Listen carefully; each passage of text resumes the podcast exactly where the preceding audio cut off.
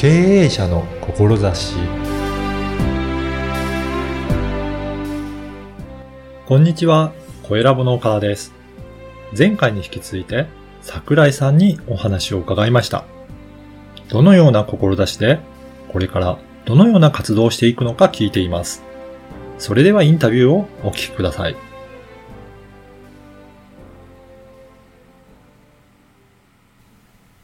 今回も前回に引き続いて、看護師で体調律師の桜井千恵さんにお話を伺いたいと思います。桜井さんよろしくお願いします。よろしくお願いします。あの、前回は今、あの、体調律師としてやられてることをいろいろお話伺って、私もあんまり、あの、体のことをそこまで知らなかったんですけど、緩めるって本当に大切で、すごく体にとって、なんかいろいろ自分のことを感じるっていうのが大切なんだなと思ったんですけど、やっぱりそうなんですね。はい。うん。で、あのそういったことを今、あのサロンとかでもされてるっていうことなんですが、今後は桜井さんはどういった活動をされていきたいとか、なんかそういった、えー目指すところとかありますかね？はい。はい。あの、ずっと私、予防ということが伝えたくって、うん。で、それに当たることで、まあ、ケアして、うん。で、セルフケアができるようになったりとか、ご自宅で、まあ、お父さんなりお母さんなり、どっちかが何か体のことできたら、うん。家族が健康で、笑顔でうんいられるなっていうので、うんそのスクールとして伝えるっていうことをしてたんですけど、はい。プラスして、やっぱり情報がもうあまりにもありすぎるっていうのと、えっ、と、まあ、医療機関と医療機関じゃない、うん。えっ、と、治療とか体のことに触れるうん。ところとの矢印の生き換え方が歪なのを整えたいなおっていうのが、今あ、るんいびつっていうのはどんな感じですかね？例えば私も今ね、その自然療法っていうことで、その保健医療の効かないことをやっているわけですよね。あの、まあ、巷だったら生体とかうん。鍼灸とはい。かアロマとかいろんなものがあるんですけども、うん。こういったあの形で体に触れさせていただいている場合って、何かあって、これはさすがに病院に行ってねっていう時はもう西洋医療のこ,、あはいここまではあの私たちできるけれども、うここから先は一回病院にお願いだから行ってねっていうことがあるんですよね。はい。病院で何もなかったらまたやろうねっていうことあるんです。で、そっちの矢印は上手にうんうん。言ってるところがあると思うんですけども、かたや病院に行った場合って、西洋医療の範疇でこれ以上お薬使ってもとか、これ以上リハビリしてもっていう時に、じゃあちょっと西洋医療の範疇でできることってここで頭打ちだと思うから、一回こっちに行ってみてねっていう西洋医療の側からこの別の方に行く矢印っていうのがすごく薄い。と思うんですね。っていうのは私は整形外科、まあ、し整形外科と精神科とっていたんですけれども、やっぱりそこで、あのーここで西洋医療頭打ちなんだけどなって言うんだけど、じゃあもう少し様子見ましょう、うん様子見ましょうって言って、いつまでもそこに続けなるっていうことが多くて、それが結構ジレンマだったんですよね。そういう矢印が行き交うようにできる情報が気軽に取り入れられるコミュニティスペースなるほど。は。ないコミュニティカフェみたいなところを作りたいなと思っていて、あそ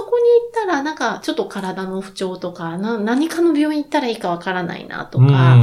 あの、ちょっと健康診断のアルファベットと数字だけでわからないなっていうのを聞きたいなっていう時に、あそこ行ったら病院に行ってねっていうだけじゃない情報くれるよとか、はい。ちょっとお話できるようんっていうような場所を作りたいうなっん。ていうのが今の目標です。そうなんですね。はい確かに本当に情報がいろいろ溢れてますけど、うん。自分自身に合うのかどうかって、うん。なかなか判断するの難しかったりとか、やっぱり相談したいということもあると思うんですけど、うん。でも今のお話聞いたよう、聞くと、やっぱり病院は病院だけでうん、本当にそこで検査したりとか、うん。得意な部分はあるけど、うん。なかなかそこではうん。できなかった限界もあるような部分もあるので、うん。そこをトータルでなんか相談できると、うん。本当にどこに行けばいいのかってわかるから、うん。なんか健康に関してもっと身近に、うんいろいろ考えられるなと思いますね。はい。うん。あのーそういったところでいろいろお話しいただくと思うんですけど、うん例えばですね、あのーそうですね、先ほどもあったんですけど、何かに行っていいとかっていうのって、はいやっぱり迷うこともあると思うんですよね。ねはいうん。だからそういったこともうん相談できるような、うん結構気楽に行くよそううそう、な場なん気ですかね。楽に、うん本当当カフェみたいな感じにしたいなとか、飲食プラスしたいなとか思ってるんですけど、やっぱり気楽に行けるって大事で、で、体のこととか健康のこととかって不安になると不安になるほど自分にこもっちゃうっていう、はい、で、自分でこもって、あの、ああでもない、こうでもないって調べて調べて調べて調べるほどドツボにはまるんですよね。確かに。だったらなんか気軽に、あそこ行ったらちょっとなんか教えてくれるかも、とかお話聞けるかもっていうところで、うん。うん、まあ調べたらこんなん出てきたけどどうかな、とかっていうのを話すとかでもいいと思うんですよね。だからとにかくなんか、うちにこもりすぎてしんどくならないようにっていうところと、うん、そこでなんか、あの、この先生が有名だって言うからここに行けばいいよね、みたいなところに行き着く前に、なんかもうちょっとこういう考え方とか、自分でここまではやってみたらどうかなっていうのを一緒に考えられる場所があったらいいなと思って、うん、そのまあ、電話相談を受けていたこともあるんですね、はい、電話での医療健康相談で、そこでもそう同じような相談は受けたんですけれども、うん、やっぱり電話だと、その人の思いて、やっぱりそうなんですね。その方が本当にここが悪いと思っても、うん、実は本当の原因は違うとこだったりとか、なんかそれを見て感じることも大切なんですね。うん、そうですね。うん。なので、やっぱりカフェみたいな感じで気楽に立ち寄っていただいて、お話をしながら、やっぱりそうすると、情報の整理も、その方自身が、あの、できていくのかなっていう感じしますね。そうですね。そう、情報の整理のお手伝いっていうのはすごくさせていただけると嬉しいなっていうところですね。やっぱり情報がややこしくなって身動き取れなくなっちゃったりとか、それでいらん苦労をしているっていうこともあるので、そこはなんか一緒に知ってる人ってやっぱり私だけじゃなくくて、いろんなこう専門家、専門、得意な専門のところ、栄養とかスポーツとかっていう方がいっぱいいるので、はい、なんかそういう方がわちゃわちゃといて、あ、この人にこれ聞こうとか、うんうん、で、それ、それぞれに、あ、これだったらこの人に聞くといいよっていうのを、情報交換、うん、情報提供が、なんか本当に来た方、求めてる方に合ったものをポンってお渡しできたら、一緒に相談できたらいいなと。確かに。思ってます。そういうのができると本当に気楽に自分の不安なところを解消されて、うん、うん、なんか健康に関してもっと、あの、いろいろ情報も得られるような気がしますね。はい。はい。あの、この番組は経営者の志という番組なんですが、はい、桜井さんにとっての、はい、あの、今の活動の志ですね、はい、思いの部分をちょっとお聞かせいただきたいんですが、どういったところがあるんでしょうか、はい私はですね、まあ、ちっちゃい時から活動的な子供だったので、うん、整形外科のお世話になることが多かったんですけれども、まあ、その小学校5年生から結構長い間何かにつけ膝を壊して、はい、で、なんか、整形外科に行くけれども、痛いんだったら安静にしてようねっていうだけで、うん、それ以上はなかったんですよ、うん。で、それでなんか病院行っても治らないなって思った経験だったり、まあ、の小学校4年生の時に同級生が亡くなってるんですけれども、うん、それが結構大きくって、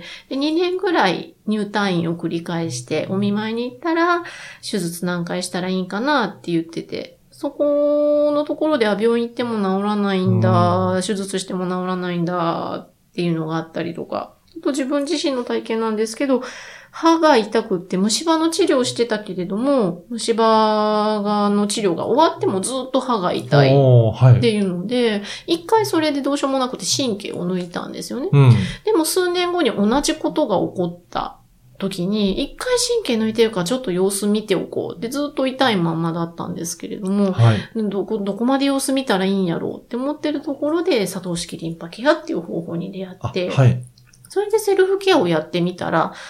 楽になったんですよね。あ痛いのなくなった。そうなんですね。自分も力すごい入ってたんだなって、食いしばってたんだなっていうことに気がついて、なのでそうやって気づいてないところっていうのを一緒に考えて、で、一緒に自分自身で気づくっていうのが何よりだと思うんですよね。うんうん、なので一緒に気づいていく、あ気づいて楽になる方向に行けるっていうようなところをお手伝いの役に立てたらすごく嬉しいなっていうのが、そもそもの行動の元になっていますね。やっぱりそうやって自分自身が、うん、あの、ちゃんと自分の体のことを気づけるってすごく大切なんですね。うん。うん、大事です、やっぱり自分に、心もそうだけれども、心も体も一番に感じるのって自分なので、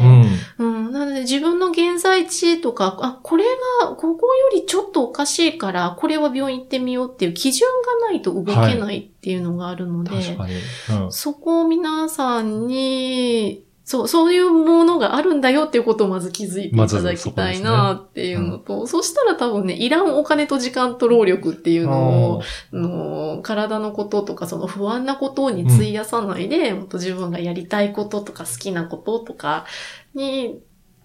使って、うん。なんか笑顔でいられる時間が増えるんじゃないかなとか思ってるんですよね。た確かにその自分自身の基準、こここはから、あの、やると、まあ、